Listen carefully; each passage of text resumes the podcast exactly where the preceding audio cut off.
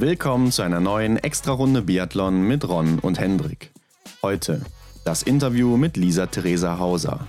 Ihr Aufschwung und Ausrutscher in Oberhof. Das letzte Schießen um die Goldmedaille und jetzt alle Augen auf den Gesamtsieg?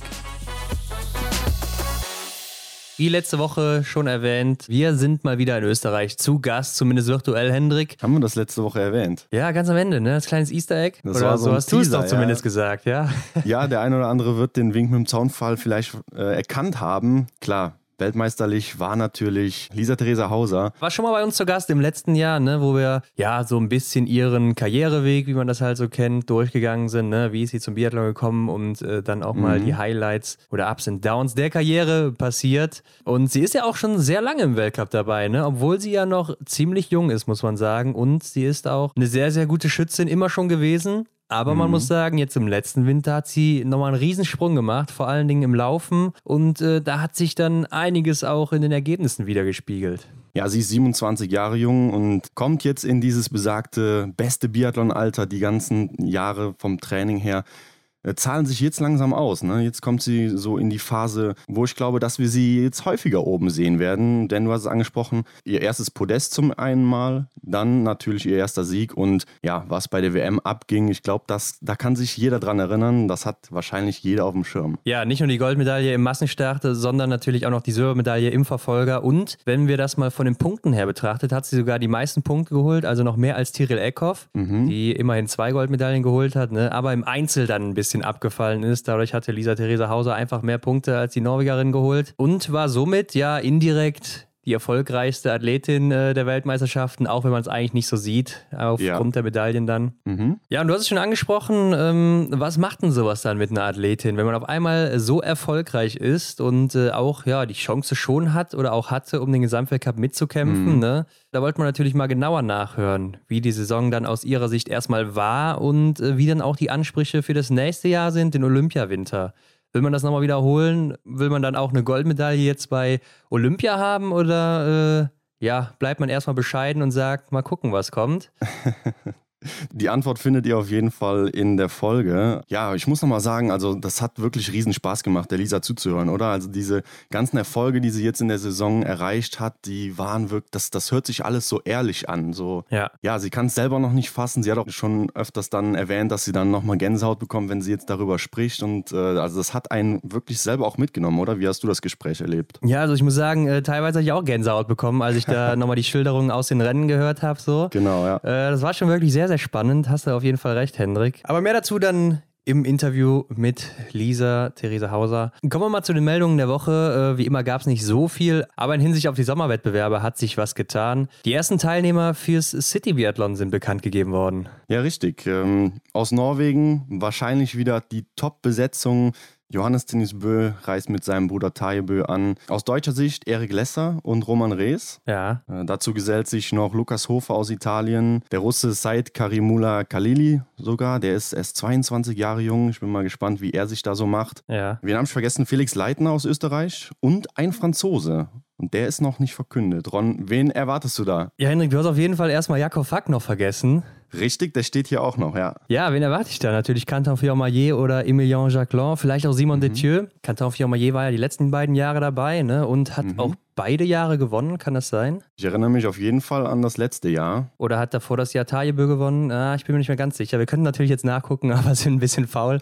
Auf jeden Fall war er immer oben mit dabei und äh, ich glaube, wir müssen auch nicht drüber reden, dass er natürlich einer der Favoriten ist dann in dem Rennen. Ja. Ansonsten wieder hochkarätig besetzt, ne? Muss man schon so sagen. Also die beiden Bö-Brüder und viele andere aus den Top 10 des Weltcups oder auch aus den Top 15. Ähm, Ja, der junge Kalili, ne, ist auch, denke ich, jemand, den man für die Zukunft mal auf der Rechnung haben sollte. Ist läuferisch noch nicht so stark, aber am Schießstand sehr stark. Und äh, Ja. man weiß ja auch, das Rennen hier wird eher am Schießstand entschieden. Also bin ich mal gespannt, wie er sich da schlägt. Ja, werden wir ein Auge drauf haben. Du hast Felix Leitner angesprochen, wurde zunächst bekannt gegeben, aber wenn ich jetzt mal auf die Homepage vom City Biathlon gucke, dann finde ich ihn da aktuell nicht mehr. Also ist jetzt die Frage, Hat er wieder mhm. abgesagt? Ist da irgendwas vorgefallen? Weiß ich nicht. Ist mir jetzt auch neu. Gut, dass du es erwähnst. Vielleicht sind wir nächste Woche schlauer. Ähm, vielleicht springt da wer anders ein oder vielleicht ist es einfach nur ein Fehler. Genau, nächste Woche wird nämlich auch das Damenfeld bekannt gegeben. Im letzten Sommer waren es ja auch neun Athleten. Jetzt sind hier acht bei den Herren aufgeführt. Also einer fehlt dann theoretisch noch, wenn Felix Leitner jetzt tatsächlich nicht dabei ist. Ja. Also neben dem Franzosen, der noch nicht bekannt ist. Und ja, bei den Damen bin ich dann auch mal gespannt, äh, wer dann da wahrscheinlich Dienstag, Mittwoch oder wann kam es raus, bekannt gegeben mhm. wird. Aber ich denke, wie auch in den letzten Jahren wird das wieder richtig gut besetzt sein und äh, war auch immer eine coole Veranstaltung. Da stimme ich dir zu. Also gerade auch als Zusehender. Ich weiß zwar nicht, wie die Rahmenbedingungen dieses Jahr aussehen. Äh, Tickets wurden ja jetzt schon verkauft, beziehungsweise sind im Verkauf. Wenn ihr Glück habt, könnt ihr da noch eine erwischen. Ja, aber ich denke auch äh, unter den Situationen, die jetzt zurzeit herrschen, wird es, glaube ich, wieder ein ziemlich cooles Event, ja.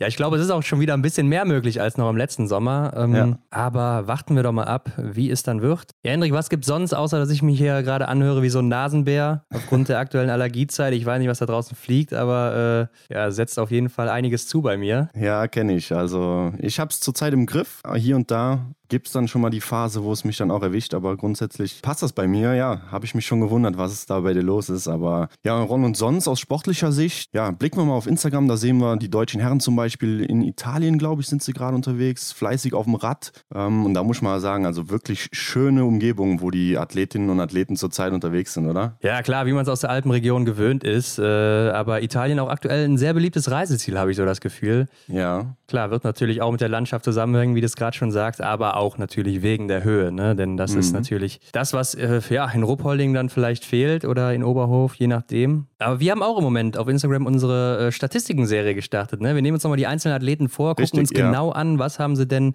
im letzten Winter für Werte vorzuweisen, zumindest die mhm. wichtigsten. Mhm. Und äh, ja, ich finde, da kann man wieder einiges mitnehmen. Ne? Also auch mal zum Vergleich oder so ist es immer ganz cool zu sehen dann, wie schneidet der oder die Athletin gegen äh, ja, eine andere Athletin eben ab oder wo ist sie besser, wo ist sie besser. Ne? Und es wird natürlich auch sehr interessant dann zu sehen, wo machen denn äh, der Gesamtweltcup-Sieger oder die Gesamtweltcup-Siegerin ihre, äh, ja, ihre Punkte, beziehungsweise wo holen sie das meiste raus? So, ne? Ist es Laufen, ist es Schießen, ist es ja. beides? Da werden wir dann in den nächsten Wochen natürlich noch einen genaueren Blick drauf werfen. Ja, ich denke auch, äh, mit der Zeit lässt sich da ein schöner Vergleich herstellen und äh, da macht ihr euch am besten einfach euer eigenes Bild. Schaut bei uns bei Instagram vorbei und ähm, vergleicht die Athletinnen und Athleten einfach mal. Ja, und, und damit würde ich sagen, spannen wir die Leute auch nicht weiter auf die Folter hier. Ähm, Lisa Theresa Hauser steht in den Startlöchern. Eine tolle Geschichte über die letzte Saison, kann man so sagen. Äh, ja. Erwartet euch. Wir wünschen wie immer viel Spaß dabei. Ich schließe mich auch dir an, Hendrik, und äh, viel Spaß.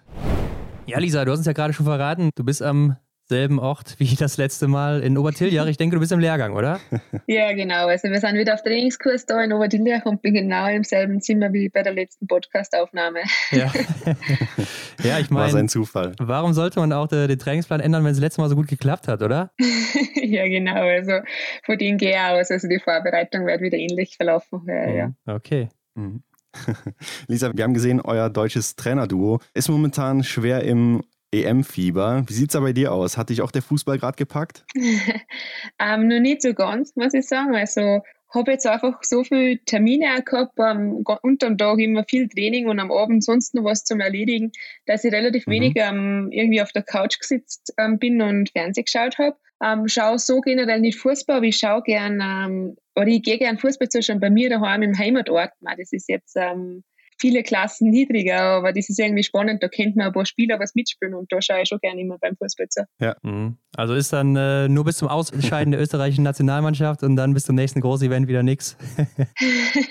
ja, ich glaube, das ist immer das Finale oder so, das schaut man sich dann eigentlich schon an, weil man ist doch ja. sportfanatisch und man kann sich für mhm. jede Sportart so ähm, ein bisschen faszinieren, wenn man weiß, ähm, wie viel Arbeit das da dahinter steckt in jeder Sportart. Und ja, ähm, dann schaut man schon meistens das Finale oder so, das ähm, schauen wir dann schon an. Ja gut, aber im Biathlon muss man ja sagen, ist es im Moment ein bisschen ruhiger im Sommer. Ne? Da ist nicht so viel los, gerade was das äh, Wettkampfrennen oder so angeht. Aber vielleicht springen wir mal zurück vor die Saison 2020-21 äh, in die Vorbereitung. Da haben wir uns ja auch das letzte Mal unterhalten. Vielleicht erzählst du einfach mal, wie lief die Vorbereitung bei dir? Bist du da gesund durchgekommen, verletzungsfrei? Ähm, ja, also meine Vorbereitung ist letztes Jahr eigentlich wirklich richtig gut verlaufen. Also ich war nie verletzt, war nie irgendwie krank oder war angeschlagen, habe nie Hals weg gehabt. Mhm, ja. Von dem her ist eigentlich der Großteil schon einmal richtig ähm, gut gelaufen und ähm, habe die Trainingseinheiten echt ähm, konsequent machen können, habe habe mich immer gut, also nicht immer gut gefühlt. Also der Trainingsanfang war doch immer ein bisschen schwer. Also der, der Monat Mai ist bei mir immer ein bisschen so, ähm, dass ich einfach mich hart tue, dass ich, dass ich ins Training reinkomme. Aber umso länger der Sommer geworden ist, umso mehr, dass man dann Herbst gekommen ist, umso besser ist es mir gegangen. Und das war dann schon richtig cool. Ja, das habe ich mir schon gedacht, dass bei dir die Vorbereitung ganz gut lief nach der Saison. ähm, aber mit welchen Erwartungen bist du denn erstmal reingegangen in die Saison, als du dann in äh, Kontiolahti beziehungsweise doch Kontiolahti am Start standst? Ja, es war spannend, aber ich sage, wir haben im September schon Rennen auf Roller gehabt und normal bin ich auf Roller oft nicht so gut. Aber da habe ich mich schon richtig gut gefühlt und da war schon ein bisschen so das Anzeichen da, dass man, dass mir einfach körperlich ähm, heuer besser läuft und dann zum Winter zu war es echt recht spannend. Ähm, habe mich immer gut gefühlt gehabt und habe da schon selber dann ein bisschen das Gefühl gehabt, okay, ähm, heuer hat sich läuferisch echt ein Schritt ähm, entwickelt und ja. bei den mhm. ersten Rennen hat es dann gleich so gut funktioniert, dass, dass ich gesagt habe, okay, es war wirklich so. Also das Gefühl hat mich nicht ähm, getäuscht. Ja, auf jeden Fall. Ja, die Platzierungen, die ähnelten sich zum Saisonstart, aber doch dann noch stark an der Saison 2019-20. Dein Schießen war äh, im Dezember leider noch nicht so on point, oder? Was das Laufen angeht, hast du aber schon ordentlich gezeigt, dass äh, da in der, ja, in der kommenden Zeit ziemlich viel möglich sein wird. Warum hast du hier dann diese Startschwierigkeiten zu Beginn? Ähm, ja, also es war das erste Rennen war das Einzelrennen in Kontiolahti und ähm, da habe ich mit 0-0 angefangen und beim dritten Schießen war es Liegenschießen wieder und da habe ich dann ein bisschen mit dem ähm, Wind zum Kämpfen gehabt und habe da, glaube ich, drei Fehler geschossen. Und ab dem Zeitpunkt habe ich mhm. irgendwie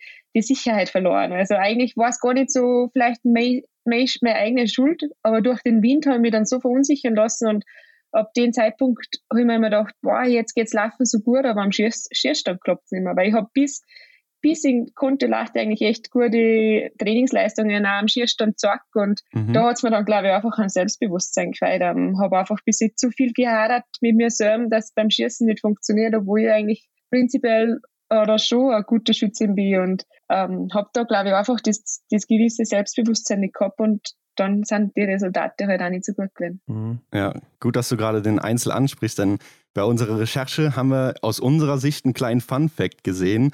Den Einzel hast du mit dem 38. Platz und vier Fehlern beendet und das ist genau das Ergebnis, exakt wie du auch äh, zuvor in der Saison äh, den ersten Einzel abgeliefert hast. Also aus unserer Sicht ziemlich amüsant. also das hätte ich jetzt gar nicht mehr so genau gewusst die manche Platzierungen, da merke ich mir leider gar nicht so gut. ja, ich glaube, die, die würde ich mir auch nicht merken bei den anderen Platzierungen, die du dann hattest. ähm, aber man muss ja sagen, im Januar bist du ja so richtig durchgestartet. Ne? Also das erste Podest hast du dann endlich mal geholt mit dem dritten Platz im Sprint in Oberhof. Und äh, da hast du ja auch nochmal zwei dritte Plätze hinterhergesetzt direkt. Also man kann schon sagen, auch die neue Strecke da, die liegt dir anscheinend ganz gut, oder? Ja, es war, es war brutal. Gell? Also ich war ja. ähm, der Schalke-Event in Ruppulling, was heuer in Ruppulling stattgefunden hat, den mhm. habe ich ja da über Weihnachten noch mitgenommen. Ja. Ähm, ich glaube, das hat mir auch richtig gut tut, dass ich da wieder in einem Wettkampf die Sicherheit auch finde. Einmal übers Training kannst du es schon finden, aber wenn du das dann nicht auf den Wettkampf ummünzen kannst, dann bringst du trotzdem nichts. Und ich glaube, der war recht gut für mich, dass ich im Kopf wieder weiß, okay, es funktioniert auch mit, mit, mit der Wettkampf. Ähm, Einheit oder wie ich sagen soll. Mhm. Und dann ab Jänner war es echt ähm, ja, richtig cool. Um, Oberhof ist zwar so vielleicht nicht so mein Lieblingsort, aber ich habe schon so viele Geschichten zu erzählen in Oberhof. Kann jetzt da mhm. die Geschichte von meiner ersten Podiumsplatzierung in einem Einzelrennen auch dazu erzählen. Und ja, das ist richtig cool. Oberhof, um, die Strecke an und für sich ist mir früher dann nicht wirklich so gelegen, aber ähm, heuer habe ich da das Gegenteil bewiesen, dass ich auf der Strecke richtig gut gute Platzierungen machen kann, gute Rennen machen kann und waren wirklich zwei richtig schöne Wochen für mich. Ja, vielleicht erzählst du einfach mal, wie waren denn diese zwei Wochen in Oberhof für dich? Also was kam da vielleicht auch so alles auf dich zu, was eventuell auch neu für dich war? Ähm, ja, Oberhof war brutal. Also mit den ersten Rennen im Sprint, wo ich zwar einen Fehler geschossen habe und dann überraschend wirklich dann aufs Podium gekommen bin. Also ich hätte mir niemals in meinem Leben gedacht, dass ich im Sprint ähm, mein erstes Podium machen werde. Also für mich waren immer Verfolgungsrennen, Massenstartrennen, Einzel vielleicht so die Chancen, wo ich mir am besten also wo ich mir die besten Chancen ausgerechnet habe. Mhm. Und das genau im Sprint ähm, funktioniert, sogar mit einem Fehler noch dazu, war für mich echt ähm, sehr überraschend. Es war ein schwieriges Rennen, es war ähm, schwer, eigentlich recht schwer zum Laufen an den Tag. Es hat da leicht geschnien und, und ja, das hat es einfach nicht einfach gemacht. Und von dem her war es für mich echt ähm, richtig cool, da das erste Einzelpodium zu feiern. Und dann am zweiten Tag, was für mich persönlich eigentlich dann fast nur wichtiger war, ein Verfolgungsrennen, das Podium wieder zu, zu machen, ja. Mhm. weil man es irgendwie, ja, man hat dann gewusst, es ist nicht nur einmal irgendwie so schnell passiert, sondern man kann das wirklich und man hat das wirklich drauf und man hat es wieder aus eigener Kraft geschafft, dass man das Podium da halten hat und das hat mir persönlich echt ähm, wichtig da. Ja, klar. Ja, im Massenstart sah es ja dann auch schon wieder nach einem Podiumsplatz aus. Aber dann der Sturz in der letzten Runde. ähm, erstmal, dir ist hoffentlich nichts passiert? Nein, mir ist Gott sei Dank nichts passiert. Also ich habe gleich am Abend, am Sonntagabend noch einen Physiotherapeuten daheim angerufen, der was mir am Montag dann gleich Druck genommen hat, weil ja. man dachte, okay, wir haben am Donnerstag in, in Antals wieder Rennen und da muss ich wieder fit sein.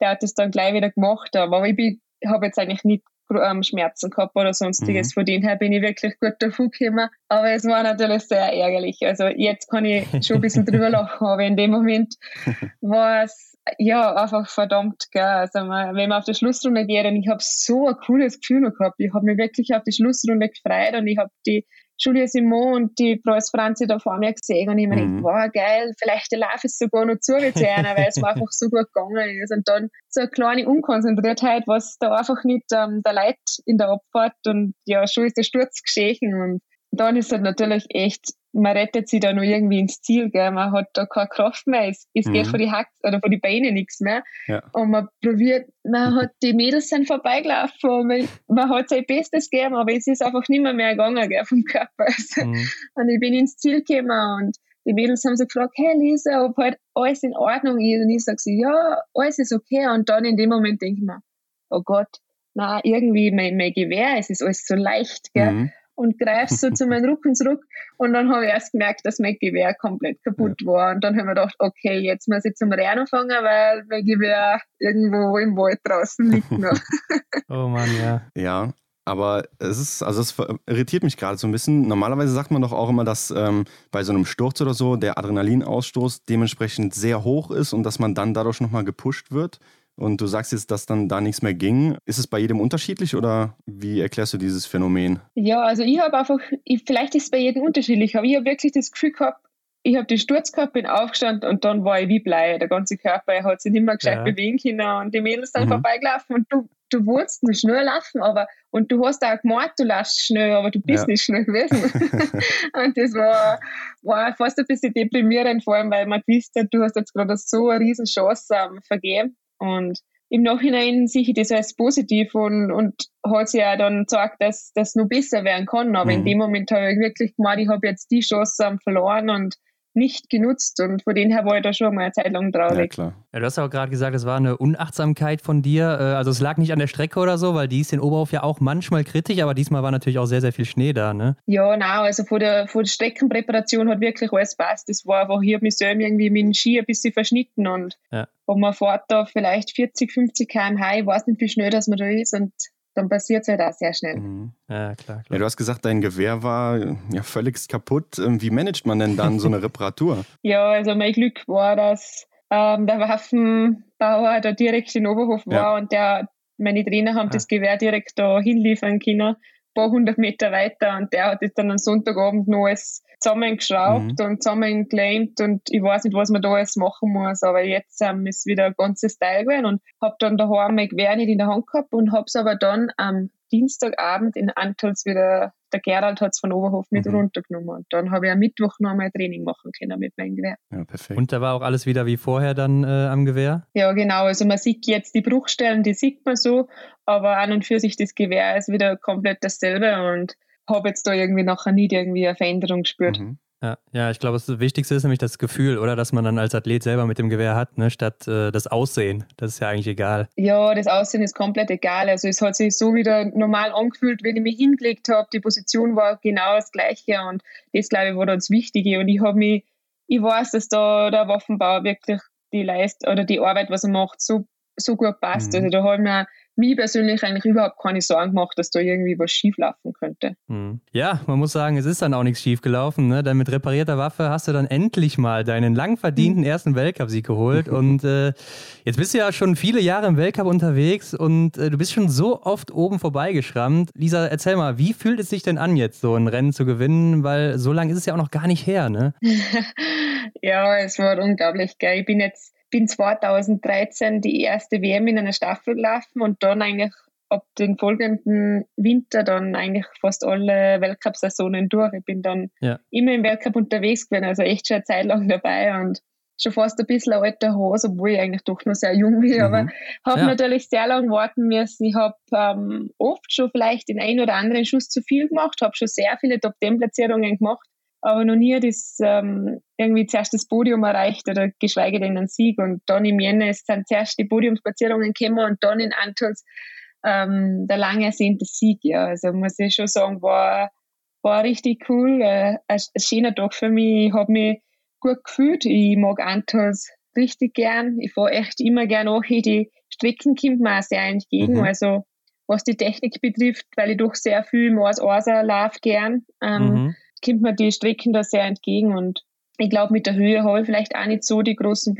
Probleme da in Antals und war ein perfekter Tag für mich und ähm, ja, war, war unglaublich schön. Ja, kann ich mir sehr gut vorstellen. Und mit dem Sieg ging es ja dann für dich auch zur WM auf die Pokeljuka, denn Antolz war ja der letzte Ort davor. Und das war diesmal, würde ich schon sagen, auch eine neue Rolle für dich, denn du warst ja schon auch eine der Favoritinnen dann auf die Medaillen nach der Vorleistung. Hast du das denn selber auch so gesehen, beziehungsweise waren deine Erwartungen auch selber dann höher nach den äh, Wochen zuvor? Ähm, ja, es war natürlich eine komplett neue Situation für mich. Also ich war zwar schon bei vielen Weltmeisterschaften dabei, aber noch nie in der Situation, dass ich als Medaillenkandidatin da zur Weltmeisterschaft ja. gefahren bin. Und äh, es war sehr spannend für mich. Also ich habe die Vorbereitung mit dem Team da in Obertiljach gemacht da und es waren da fast drei Wochen, glaube ich, noch oder zwei Wochen hin, zwei Wochen mhm.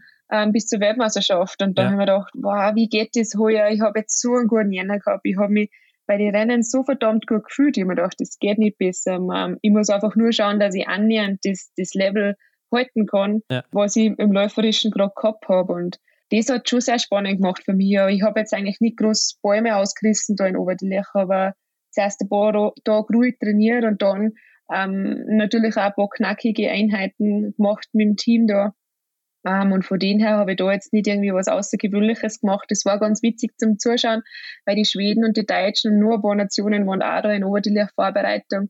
Und wir haben am gleichen Tag alle Single-Mixed-Formate ähm, als Training gehabt, also als Wettkampf nachsimuliert, sage ich mal. Es war ganz mhm. witzig, ähm, dass, dass alle Nationen so eigentlich ähnliche Vorbereitungen dann auch machen. Und ich bin dann auch die letzten zwei Tage noch direkt ähm, in Oberdillach geblieben und direkt weiter nach Bokluka gefahren. Das restliche Team, außer der Felix, der ist mit mir da geblieben, die sind nochmal mhm. heimgefahren. Aber ich mir gedacht, okay, es ist einfach für mich, ähm, sie ist schon sehr viel Stress gewesen. Ich habe so viele Telefonate gehabt äh, mit Zeitungen, auch, mit Leute, was ihm gesagt haben, boah, Lisa, ja, was da warst jetzt von der WM mhm. und das war alles neu für mich und ich mir gedacht, okay, ich fahr gar nicht heim, mach mir den Stress nicht und fahr dann direkt nach Slowenien weiter und war, glaube ich, eine gute Entscheidung. Hat es denn auch ein gutes Gefühl dann vor dem Start der ersten Rennen? Äh, du meinst ja auch letztes Mal, Pokljuka ist ein ganz gutes Pflaster für dich, ne? Ja, ich fahre gerne nach Pokljuka, muss ich auch sagen. Ich habe ähm, schon sehr viele tolle Erinnerungen, gute Platzierungen, auch sehr viele Top-10-Platzierungen auch schon in Pokljuka gehabt. Und von denen her, glaube ich,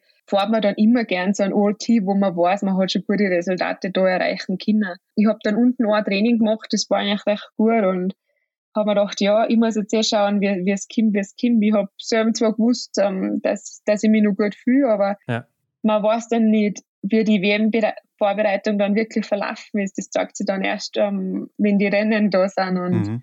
du weißt ja nicht genau, wie sind die anderen jetzt noch drauf. Also sind die jetzt besser wie im Jänner, schlechter wie im Jänner, bin ich besser wie im Jänner oder so. Und das hat es halt recht spannend gemacht. Aber nach dem ersten Rennen war schon ein, Befreiungsschlag ein bisschen da und man hat das Ganze ein bisschen lockerer können. Ja. Ja, das erste Rennen, die Mixstaffel, das äh, war ja direkt die Silbermedaille für euch, ne? Und ich glaube, dann gehst du ja auch wesentlich lockerer in die Einzelrennen auch rein, wenn du mit einer Medaille schon in der Tasche hast, oder? Ja, auf jeden Fall. Also ich muss wirklich sagen, dass auch schon ein bisschen medialer Druck da war, dass die Medaille jetzt fast ähm, quasi nur zum Abholen war. Mhm. Aber das ja, ist das ist da so harte Arbeit dahinter, dass man Medaille erreichen kann. Und dass uns das in der Mixstaffel gelingt, das war, ja, die Trainer haben sicher natürlich davon geträumt, aber für uns war das halt immer nur ein Traum von den Trainer, dass das wirklich so Realität wird.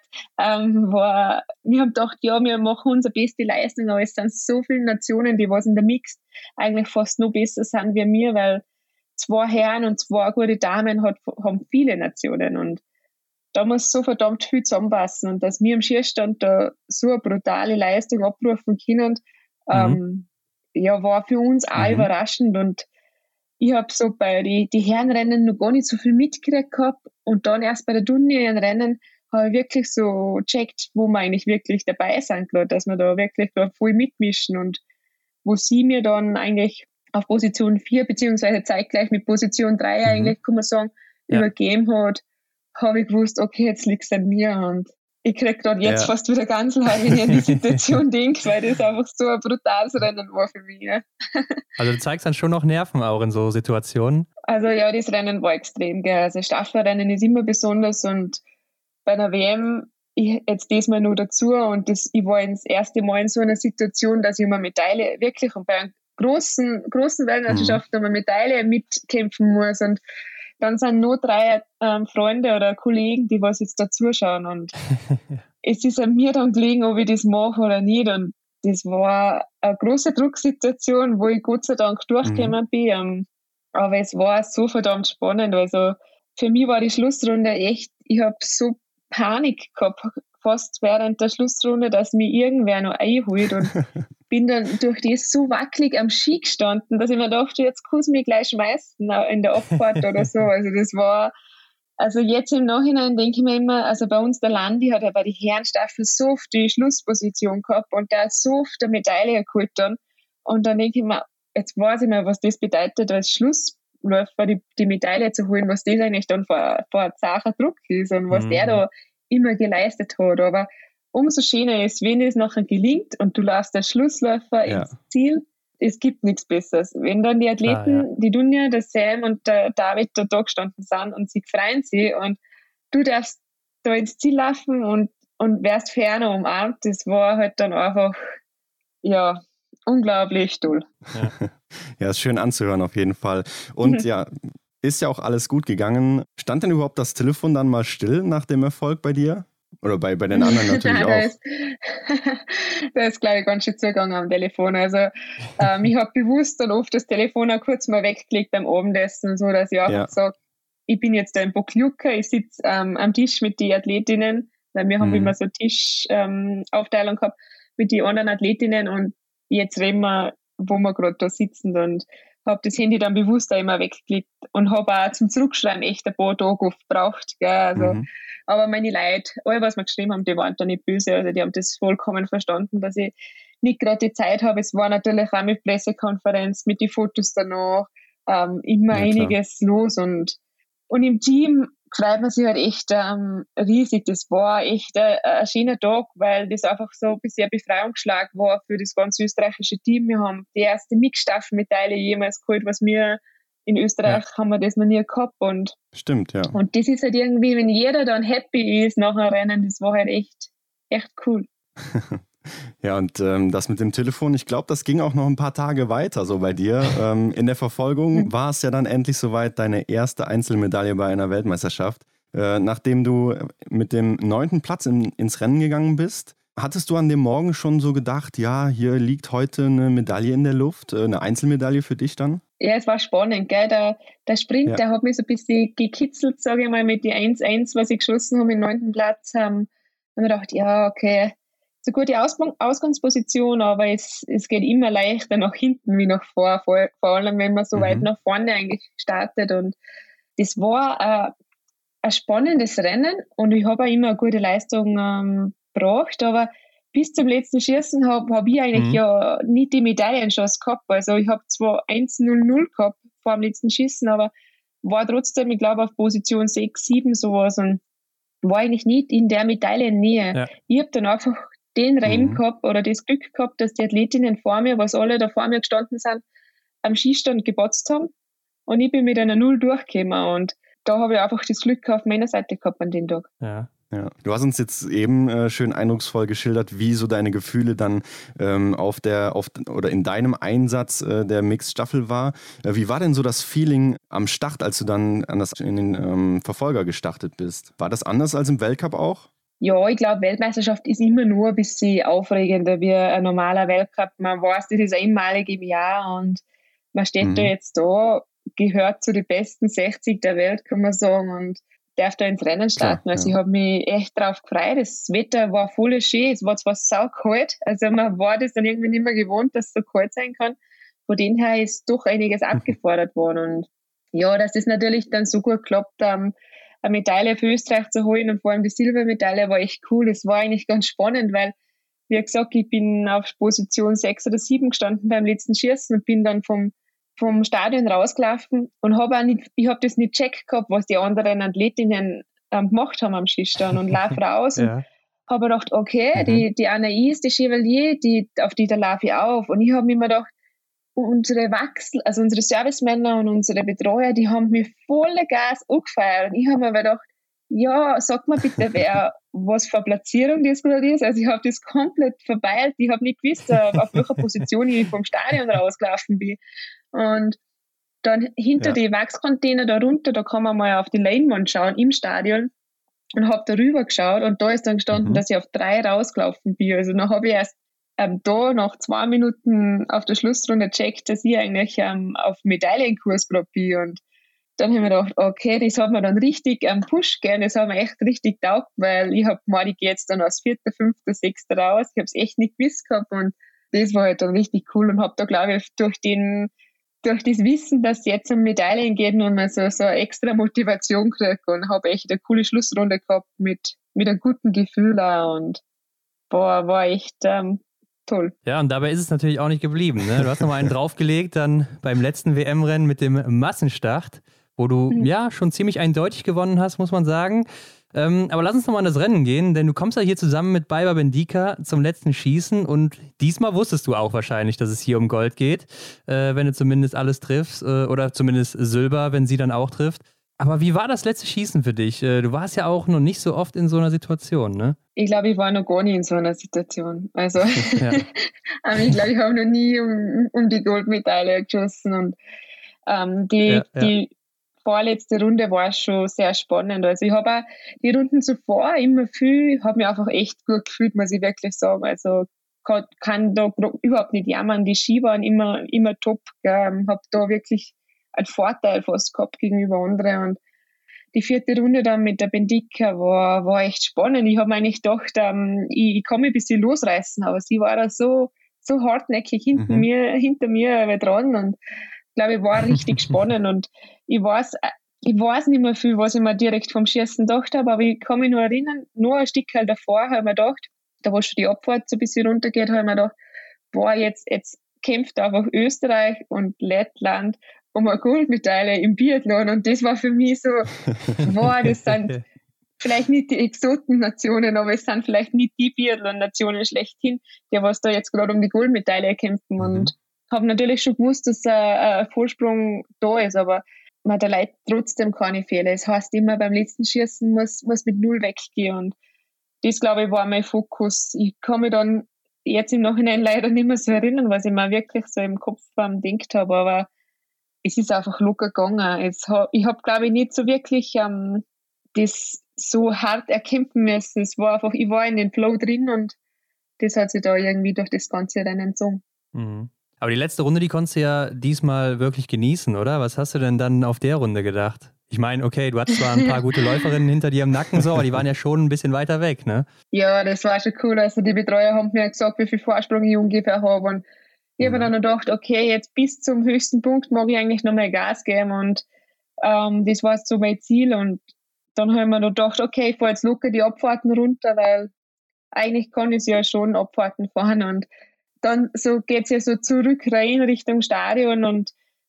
da war dann schon Betreuer und ich habe dann eigentlich die Betreuer schon angelacht und er hat auch schon so gratuliere Lisa, also das war schon richtig cool und dann auch die Physiotherapeutinnen da im Wald nochmal, da ist dann so ein bisschen geschrien worden und schon ein bisschen Feierlaune und dann, wo es dann Richtung Zielgeraden gegangen ist, sind nur einmal Servicemänner und Betreuer gestanden. Und hat halt jeder äh, echt eine, eine riesen Freude gehabt. Gell? Und bin dann so auf der Zielgeraden, haben wir nur gedacht, boah, Lisa, du lässt jetzt ins erste, als erste ins Ziel und äh, war mhm. irgendwie ja unbeschreiblich. Also das Gefühl, die Emotionen ja. ähm, waren echt einfach schön und kann man, ja, wenn man das mal erleben darf, ist echt, ähm, echt super. Ja. ja, ist wirklich Wahnsinn. Also, ähm, wenn da das ganze Team so rauskommt und dich dann wirklich äh, über die letzte Runde trägt, wirklich faszinierend. Ähm, aber an den Sturz von Oberhof hast du in der letzten Runde dann nicht mehr gedacht, oder? ähm, ich weiß nicht, ob ich daran gedacht habe, aber ich weiß schon, dass ich mir gedacht habe, ich muss die Abfahrten sicher runterkommen, durch das, dass ich in der Mixstaffel auch schon so schwere Beine gehabt habe, oder zittrige Beine eigentlich fast. Aber Mhm. An dem Tag ist einfach immer, ist einfach alles zusammengelaufen. Ich habe mich gut gefühlt, mir hat es taugt. Ähm, ich habe ja einfach da ein Selbstbewusstsein vielleicht auch gehabt. Und habe das dann eigentlich, muss ich wirklich so sagen, schon auch dann sehr genossen. Ich habe einfach eine Gaudi gehabt damit, weil ich gewusst habe, ich bin jetzt auf der Schlussrunde und kann das genießen. Ähm, manchmal gibt es ja Rennen, wo noch drei, vier, vielleicht vier Leute um die Medaille mhm. mitkämpfen und du musst um jeden Meter, um jede Sekunde kämpfen. Und mir ist es einfach vergönnt worden, da wirklich ähm, auf die Schlussrunde zu gehen und sie mit den Betreuer eigentlich schon frei und das war halt schon richtig cool. Konntest du denn überhaupt realisieren, was da bei dir abging in diesen zwei Wochen? Also auch jetzt vielleicht direkt nach den Weltmeisterschaften? War nach den Weltmeisterschaften, es war so viel los, gell? Du bist da im Ziel und du hast so viele Eindrücke, Interviews, ähm, das Telefonate, Pressekonferenzen, Doppelkontrollen. Also da passiert so viel. Man mhm. hat da in dem Moment gar nicht so Zeit, ähm, irgendwie großartig nachzudenken. War dann beim Herrenrennen auch noch im Stadion, weil ich so spät mit der Doppelkontrolle fertig geworden bin und hab mir das dann nur angeschaut und der Sam hat ja auch noch wirklich mitgefeitet um die Medaillen und das war, ja, war einfach so extrem spannend. Und wo ich dann zurückgekommen bin ins Hotel, ich war selber im Auto in, in Bokljuka und mein Papa hat schon gesagt, ja, sonst holt er mich ab? Und irgendwie machen sie schon mhm. sagen. Ich sage, nein, Papa, es passt wirklich, ich brauche das jetzt gerade, die drei Stunden Heimfahrt, nur für mich. Also, ich habe mich dann ins Auto gesetzt, bin drei Stunden allein heimgefahren und das war irgendwie einfach so schön, eigentlich, muss ich sagen, weil ja. ich einfach zuerst den ganzen Trubel und das, das Ganze rundherum gehabt, das was auch schön ist, und dann einfach die Zeit für mich allein, weil man dachte, jetzt sitze ich im Auto mhm. und fahre heim und habe Medaille im, im Gepäck ähm, es geht nicht besser. Und das habe ich einfach, glaube ich, braucht die paar Stunden nochmal kurz für mich, bevor ich dann zur Familie heimgekommen bin. Ja, einfach das zu genießen. Mhm, ja. ja, Lisa, am Ende warst du auch die punktbeste Athletin der Weltmeisterschaft und äh, hast dementsprechend auch einen ordentlichen Sprung im Gesamtweltcup gemacht.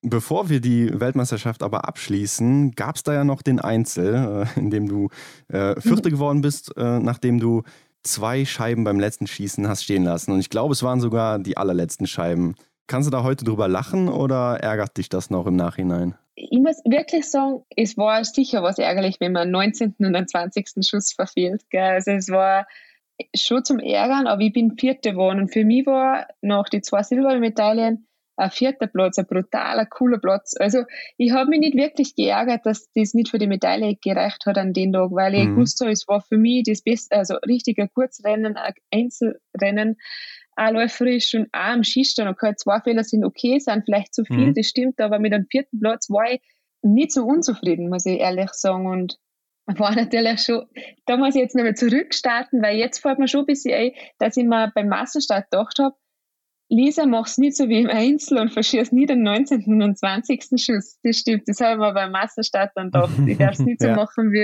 wie im Einzelrennen. Ähm, ist natürlich, das Einzelrennen war natürlich sehr ärgerlich für die Zuschauer, für meine Fans daheim, für meine Leute daheim. Weil 19. und 20. Schuss ja, verfallen, ja. das ist halt beim Zuschauen halt einfach echt zum, gegen die Wand hupfen, gell. Also, ähm, war, glaube ich, recht spannend. Aber im, im Grunde ha, habe ich dann danach gefragt, nach den Rennen, ähm, dass ich die Kugel mit der Doro gemeinsam gewinne und ich, mein, ich hätte mir das niemals erträumt oder ja, stimmt, geschweige ja. denn ausgerechnet davor, dass ich im Einzel oder sonst wo eine Chance auf eine Kugel hätte und dass das dann da gelungen ist, also da habe ich den vierten mhm. Platz wirklich sehr gut verkraften können. Aber da waren auch ein paar Rennen in der Saison, wo du dann beim letzten Schießen noch so äh, eine sehr, sehr gute Platzierung weggegeben hast. Ne? Also gerade auch im Dezember war das so eine Phase bei dir, da erinnere ich mich eigentlich noch ganz gut dran, wo du äh, oft oben mit dabei warst und dann hast du dich so rausgeschossen beim letzten Schießen. War das vielleicht auch so im Kopf irgendwas, was da, vielleicht so die Coolness, die noch gefehlt hat da oder sowas? Ja, also wie gesagt, im Dezember, glaube ich, hätte ich nicht das Selbstbewusstsein am Schießstand gehabt, dass ich da irgendwie ähm, die coole und lockere Null äh, beim letzten Schießen irgendwie overgeholt hätte. Und mhm. seit Jen oder ab Jänner ist mir das halt einfach besser gelungen und war dann vielleicht lockerer im, im Kopf auch bei den Rennen und das hat sich halt auf die Resultate mhm. dann niedergeschlagen. Ja, auf jeden Fall. Und äh, man muss ja sagen, seit Jahresbeginn lief es dann unglaublich gut für dich und du warst dann nach der WM auch äh, Vierte im Gesamtweltcup. Hast du dann da auch mal an das gelbe Trikot gedacht? Ähm, nein, also das war für mich einfach kein Thema. Ich war wirklich einfach happy mit meiner bisherigen Saison da und mir hat es auch Rennen laufen, es war einfach richtig cool. Ich habe fast bei jedem Rennen ein, ein tolles Gefühl gehabt und das ist wirklich nicht selbstverständlich. Ich habe schon Saisonen dabei gehabt, wo es bei jedem Rennen Sache war oder anstrengend war, oder wie ich sagen soll. Und heuer war, war echt immer ja. mhm. ein cooles Gefühl beim, beim Rennen und war sicher, dass die Schlussrunde hart wird, die ist immer hart, gell? Also zum Beißen wird es da alle und vor allem, wenn man um gute oder um eine Platzierung dann noch, noch kämpfen muss. Aber es war dann einfach, ja, es ist dann einfach auch vielleicht ein bisschen leichter von der Hand gegangen alles. Mhm. Mhm. Ja, nach der WM war eine kleine Pause, anderthalb Wochen etwa, bis es dann in Nove Mesto weiterging. Und hier konntest du dein Level, was du dir ja selber gesetzt hattest, von den äh, vorherigen Wochen nicht mehr ganz so halten. Ähm, die Leistung ging etwas bergab. Ähm, was war hier los? Ich muss sagen, die erste Woche in Nove Mesto war echt ein bisschen schwierig für mich. Ich glaube, mhm. das war einfach so viel für mich in der einen Woche. Ich habe so viele Termine gehabt. Ich, hab, ich bin auf einmal so ähm, vielleicht eine gefragte Person gewesen und habe ähm, Interviews ja. gehabt, Telefonate, es war so viel los. Ähm, das war irgendwie ja. alles neu für mich und bin vielleicht mit der Situation in dem Moment nicht so klar, nicht so klar gekommen. Und dann sind die Rennen wieder weitergegangen und ich war mhm. im Cup immer noch bei der Weltmeisterschaft und eigentlich hätte ich jetzt schon wieder ein Nova Mesto sein sollten bei den Rennen und da habe ich irgendwie ja. das noch nicht so abschließen können, das Ganze, was in den letzten Wochen da passiert ist und habe mich dann vielleicht einfach schwer fokussieren können. Und ich sage, die zweite Woche in da war eigentlich eh schon wieder ganz gut. Ich glaube, ich war da mal fünfte im Sprint oder sowas ja. ähnliches und das war dann eigentlich eh ganz cool. Und ähm, läuferisch hat es ja nach wie vor immer gut passt, aber ich habe wirklich einfach den Kopf ähm, nicht gehabt, dass ich da am Schierstand wieder gerade im jetzigen Moment bin. Mhm. Mhm. Ja. Ja, verrückt, wie der, wie der äh, mentale Aspekt dann hier wieder auch aufkommt, oder? Ja, ja, klar. Kommt ja. immer wieder auf bei uns hier in den Interviews, das stimmt. genau. Und zum Ende der Saison in Östersund ähm, bist du auch dem Wind zum Opfer gefallen, so wie viele andere Athletinnen und Athleten auch. Ähm, neun Fehler im Sprint und sieben, ach nee, in der Verfolgung war es. Neun Fehler in der Verfolgung, sieben Fehler im Massenstart. Ähm, woran hat es hier gelegen? Ähm, ich meine, das ist eigentlich offensichtlich, ähm, aber hast du einfach die falsche Taktik hier gewählt oder warst du zur falschen Zeit am Schießstand? Ähm, falsche Taktik. Es war halt, ich bin doch, ich würde mir jetzt schon als gute Schützin ähm, einstufen. Und da ist halt der Wind ja. einfach ein bisschen ein Feind, muss ich sagen. Also, mhm. ich glaube, dass da, da unsichere Schützen vielleicht dann in dem Moment einen, einen kleinen Vorteil haben. Und ich habe mich da einfach sehr, sehr schwer. Habe probiert, noch besser ins Ziel, also das Zielbild zu machen, noch besser oder noch besser in die Mitte schießen. Und das funktioniert beim Wind halt einfach nicht. Man muss da mhm. einfach ein bisschen das gewisse Risiko gehen, ähm, probieren auf Schnelligkeit trotzdem zu treffen und das Risiko habe ich mir da in dem Moment nicht zutraut und so habe ich lange Schusszeiten und Fehler gehabt und besser wäre halt gewesen, einfach ganz schnell schießen und trotzdem Fehler okay, aber man, man wäre im Endeffekt dann einfach schneller gewesen und das war vielleicht in dem Moment wirklich ein Fehler von mir, dass ich das falsch umgegangen bin. Ja. Mhm. Macht ihr das in Angst für Peking? Weil da soll es ja auch ziemlich windig sein, ne? Stimmt, ja. Ja, genau, da redet auch jeder vom Wind, aber prinzipiell ähm, bringt mir das jetzt gerade noch nicht raus. Also ähm, das ist ja immer situationsbedingt. Mhm. Den Schießstand kennt von uns noch keiner, es war noch, noch keiner drüben. Von denen her ist für jeden neu und mhm. auf den Wind muss man sich dann sowieso einstellen. Also da geht es ja dann auch jeden gleich. Also ich würde schon sagen, dass Östersund dann eigentlich fast grenzwertig war mit dem Wind. Also es waren vielleicht nicht mehr die fairsten Bedingungen, aber schlussendlich ist der Outdoor-Sport und man muss auch mit Schnee, Regen und Wind ähm, klarkommen. Und ja, man muss schauen, wie das dann jetzt im Peking wird. Wer weiß, ob es überhaupt so windig wird oder kalt wird, je nachdem. Es werden ja schon die wildsten Sachen prophezeit mhm. und schlussendlich weiß man es mhm. einfach noch nicht, wie es dann im Februar sein wird. ja, ist richtig. Warten wir mal ab, wie es dann da wird. Ähm, aber vor der Saison, Lisa, da war dein bestes Weltcup-Ergebnis noch ein fünfter Platz und das war jetzt hier deine beste Saison äh, in deiner Karriere, zumindest bisher. Sechste im Gesamtweltcup geworden, einmal Gold geholt, zweimal Silber, du hast die Einzeldisziplinwertung geholt, hast deinen ersten Weltcupsieg geholt und dein erstes Podium. Da erstmal die Frage, bist du glücklich mit deiner Saison? ja, natürlich. Siehst du denn auch irgendwo Baustellen, die du jetzt im Sommer verbessern willst bei dir? Ähm, ja, auf jeden Fall. Also ich möchte bei meiner Technik schon weiterarbeiten, was das Läuferische betrifft.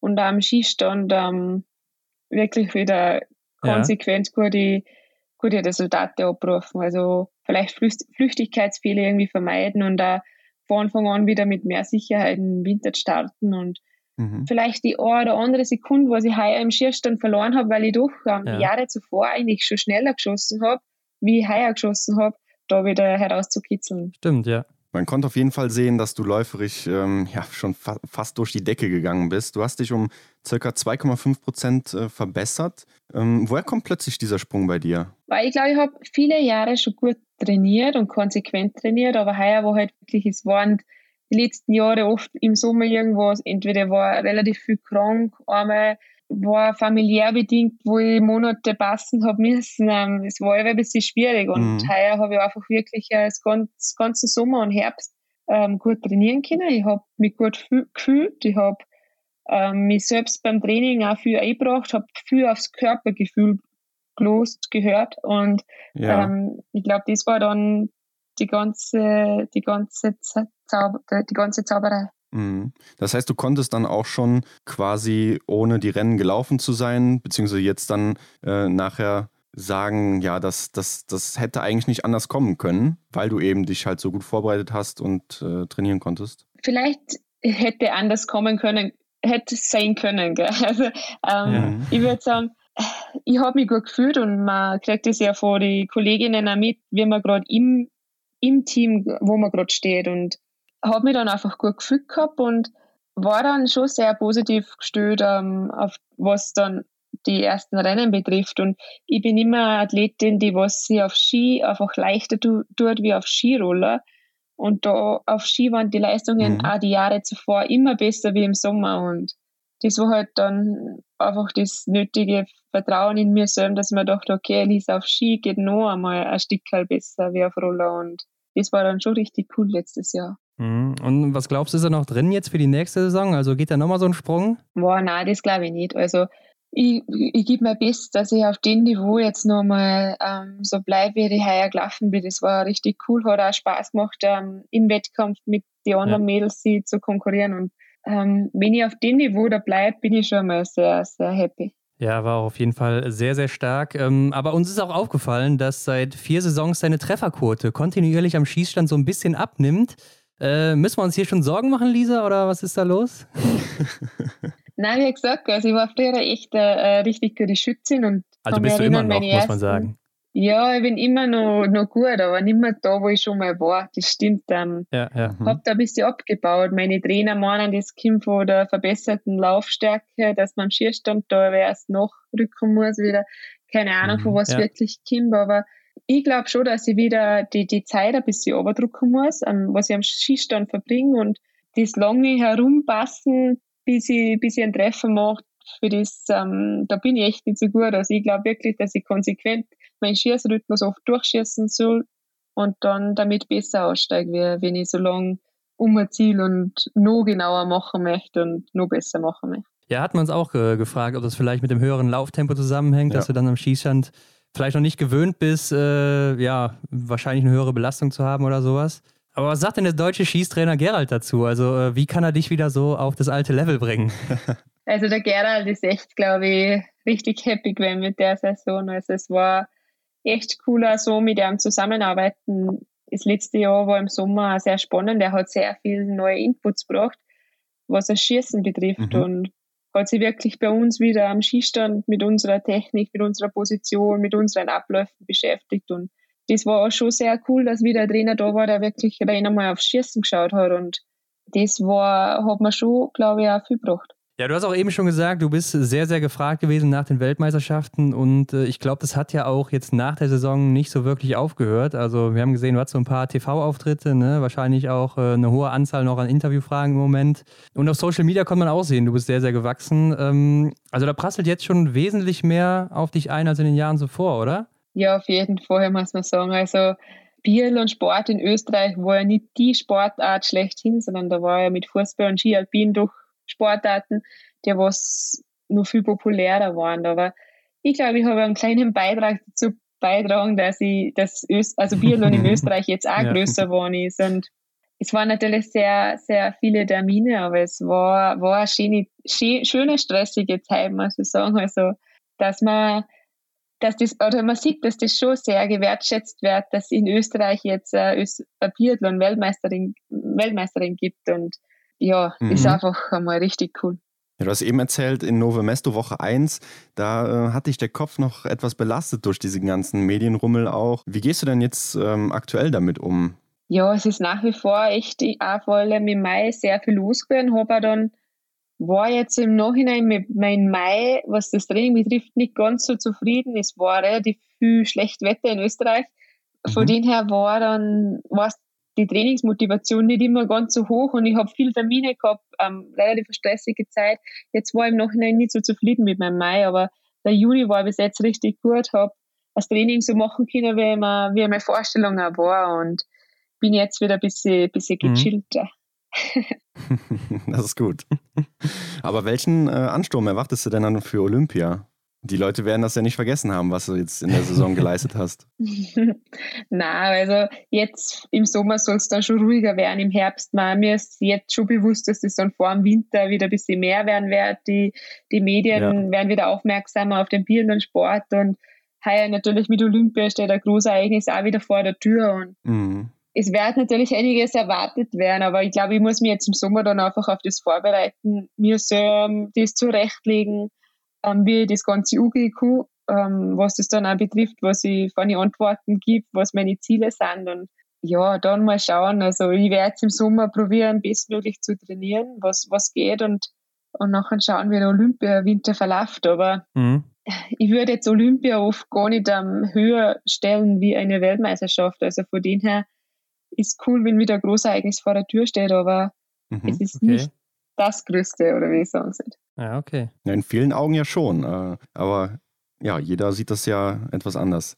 Wie ist denn die Lage so jetzt äh, bei dir dann in der Heimat, Kitzbühel oder Reit? Ähm, du hast uns letztes Mal erzählt, so die Leute, die kennen dich da, die äh, erkennen dich und kommen auf dich zu. Wie ist denn das jetzt außerhalb? Ist da auch die äh, aufmerksam gewachsen? Kommen die Leute auf dich zu? Ähm, ich muss sagen, ja, bei uns in, in der Nähe von Kitzbühel ist, ist zurzeit gerade extrem geil. Es ist egal, wo ich hingehe, ob ich einkaufen gehe, ob ich am Berg gehe, ob ich Radfahren gehe, ob ich irgendwo spazieren gehe, wer zurzeit fast überall kommt. Also äh, manchmal sind sie sich noch nicht ganz sicher, weil mhm. mein grünes Stirnband so, so gewohnt sind.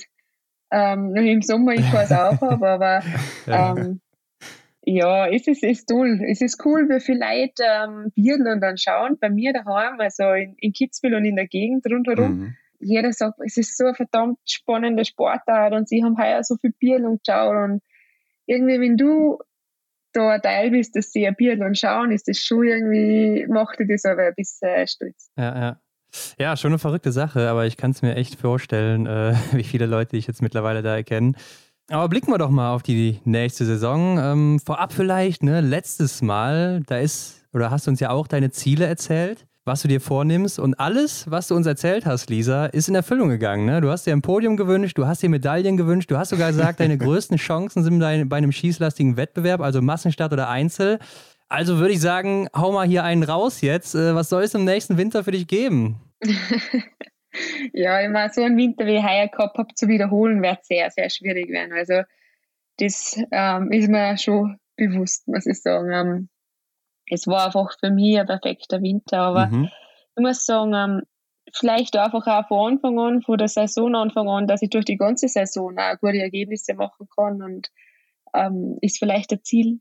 Und ganz klar möchte ich natürlich wieder Podiumsplatzierungen im Weltcup erreichen, aber man, man weiß einfach, so wie heuer bei der WM, es muss so verdammt viel zusammenpassen, ja. dass man das, dass das gelingt. Und es wird wieder sehr, sehr schwierig werden, aber natürlich ist mir zu, ähm, eine Podiumsplatzierung wieder zu machen und vielleicht einfach das ein oder andere Rennen, ähm, vor allem, ich muss sagen, läuferisch bin ich ja echt durch alle Rennen richtig gut durchgekommen, aber war einfach am Skistand das ein oder andere ja. ähm, da noch besser zu machen und den einen oder anderen Fehler nicht zu machen dass einfach eine bessere Platzierung hinausschaut. Und das ist, glaube ich, ein Ziel von mir her. Ja, und wenn du jetzt mal auf äh, Olympia blickst, ist dann jetzt auch nur eine Podiumsplatzierung dein Ziel oder sagst du jetzt auch nach den zwei Weltcupsiegen bzw. der Goldmedaille, ähm, dass du auch dann da Gold anvisierst? Nein das, nein, das würde ich jetzt nicht sagen. Also ich, ich möchte wirklich konstant da wieder gute Ergebnisse machen und wie es dann bei Olympia ausschaut. Mhm. Ähm, da möchte ich wirklich erst ähm, Ziele oder, oder was abgeben, wenn ich mal weiß, wie der Dezember und wie der Jänner verlaufen ist. Also es ist so schwer zum, zum Sagen, jetzt schon, jetzt ist Juni und das ist noch so eine lange Zeit dorthin, man weiß echt nicht, was passiert. Und ich freue mich natürlich auf Olympia, das, das stimmt, aber bis dahin ist echt eine lange Zeit und ich würde jetzt da noch nicht irgendwie was äh, große Ziele ähm, so. Mhm. Okay. Ja, wenn du diese Konstanz anstrebst, die ähm, kann dir dann wirklich im Weltcup helfen, währenddessen vielleicht viele andere Leute, viele andere Athletinnen ja nur Augen für Olympia haben, habe ich so das Gefühl. Da, da dreht sich alles um die Medaillen. Gibt es hier konkrete Platzierungspläne für dich? Ja, ich war immer eigentlich eine, die was gesagt hat vor der Saison, Gesamtweltcup, kein Ziel ähm, abgeben, weil Mhm. Weil man weiß wirklich nicht, ob man alle Weltcups am Start ist. Im Biathlon muss wirklich fast alle Rennen laufen, damit du im Gesamtweltcup was zum Mitreden hast. Und man braucht gerade einmal ähm, krank sein. Es muss nur irgendwie einmal was sein, dann ist man da schon fast ähm, außer den guten Rängen, sage ich mal. Von denen her ist es immer schwer zu sagen, aber heuer mit dem sechsten Platz war es echt ähm, richtig cool für mich, muss ich echt sagen. Und ich würde mhm. schon eine Top-10-Platzierung auch wieder anstreben, was das Gesamtweltcup betrifft. Aber wie gesagt, man muss da wirklich die ganze Saison eigentlich fast alle Rennen am Start stehen, ähm, sonst funktioniert es nicht. Ja, und wenn du das schaffst, äh, dann hast du doch auch vielleicht schon mal den kleinen Finger an der großen Kugel, oder? ja, das wäre jetzt schon ähm, mal sehr äh, ein großer Traum dass ich sage, man ist im Gesamtweltcup ganz vorne, aber es ist ja. dann wirklich so viele Sachen, ähm, was da irgendwie zusammenpassen müssen. Ich habe das heuer gesehen, ich bin alle Rennen am Start gewesen, alle Staffeln, alle Mixstaffeln und das ist einfach beinhart. Mhm. Also ja. jedes Rennen am Start zu stehen, das ist ähm, so eine Belastung für den Körper, auch für den Kopf und für den Körper. Mhm. Ähm, das ist echt, ähm, da muss man einfach mal schauen, wie das Ganze dann verläuft, das kann man nur machen, wenn man richtig fit ist und wenn man sich gut fühlt.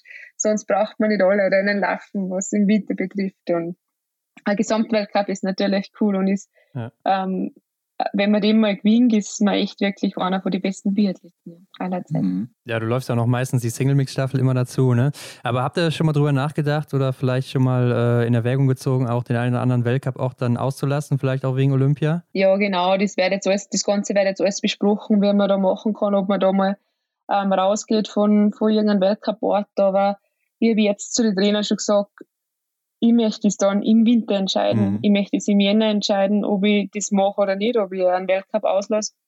Ähm, ich möchte schauen, wo ich im, im Gesamtweltcup gerade stehe und werde werd es dann wirklich situationsbedingt ähm, erst im Jänner dann entscheiden. Mhm. Ja, gut, Lisa, äh, dann hoffen wir mal, dass deine Ziele auch alle wieder erfüllt werden. Ne? Und wenn dem so ist, dann kommst du am besten wieder zurück im nächsten Jahr und äh, ja, wenn nicht, dann einfach auch. also, ähm, Klar.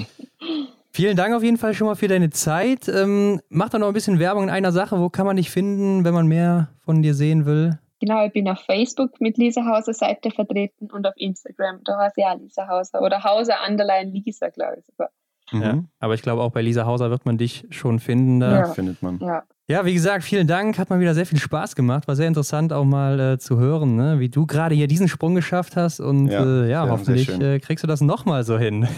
ja, danke für die Einladung und war echt wieder ein nettes Gespräch mit euch. Immer wieder gerne.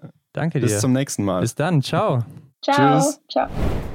Nach so einer Saison eine Top-10-Platzierung anzuvisieren, äh, das ist schon sehr tief gestapelt, oder Hendrik? Ja, was die nächste Saison angeht, auf jeden Fall. Ähm, aber so sind es ja irgendwie alle, oder? Also ähm, hier ist jeder irgendwie, jede, jeder zurückhaltend. Ähm, Verstehe ich gar nicht so. Ja, ich meine, im Biathlon kann es natürlich sehr, sehr schnell gehen. Ne? Also da hast du mhm. ein paar Rennen, wo du schlecht schießt oder so, oder du läufst vielleicht schlecht. Und dann kommst du auch nicht mehr so wirklich rein. Oder äh, ja, dann die Saison ist auch sehr, sehr kurz ja immer gefasst, drei, vier Monate, dann ist es schon wieder vorbei. Mhm. Also wenn du da nicht in Form bist, dann äh, kannst du auch da leider nichts holen oder bist natürlich dann unter den Erwartungen von der Saison zuvor. Daher glaube ich, äh, stapeln viele oder die meisten halt eben sehr tief. Aber wenn ich mal an Sebastian Samuelsson denke, der äh, ist ja, geht ja genau in die andere Richtung. Ne? Also ja, der prescht hervor, ja. Immer sehr, sehr selbstbewusst. Aber liegt vielleicht auch ein bisschen am Alter. Ne? Er ist ja auch noch sehr jung. Ja. Da geht man da vielleicht auch noch ein bisschen aggressiv aggressiver rein.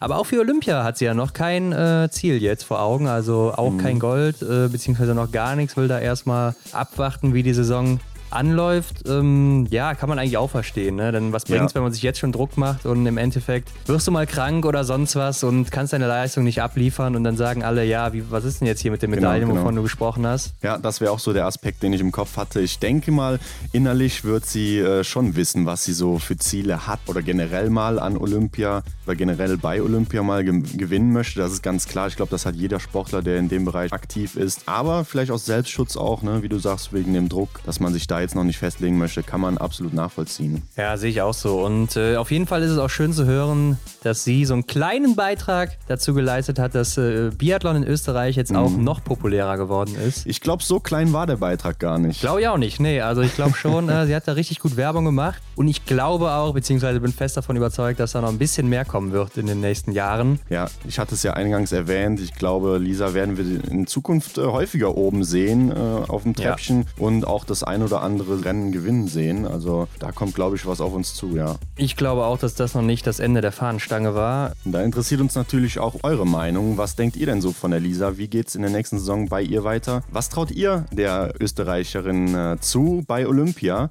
Wo schätzt ihr sie da so ein? Ja, schreibt uns doch einfach mal unter das aktuelle Folgenbild dann dementsprechend. Eure Meinung würde uns interessieren. Genau, das Folgenbild findet ihr natürlich bei Instagram. Äh, ansonsten abonniert uns natürlich ne, bei Spotify, iTunes, wo auch immer. Teilt das hier mit jedem. Und schaut auch mal in die Show Notes, da findet ihr natürlich dann Lisa Theresa Hauser, wenn ihr ihr nicht eh schon folgt. Ne? Also das werden natürlich auch schon viele tun. Gehe ich auch von aus. Und Hendrik, in der nächsten Woche, da sehen wir uns wieder. Ähm, ja, ich könnte mir vorstellen, wir bleiben vielleicht eine Woche in Österreich oder ist das jetzt schon wieder ein Easter Egg zu viel hier am Ende? Ja, man könnte sagen, diese Person, die wir zu Gast haben, die hat auf jeden Fall auch etwas mit Lisa Theresa Hauser zu tun. Die beiden Namen werden schon mal öfters zusammen genannt. Könnt ihr euch jetzt ausdenken, wer denn dahinter steckt?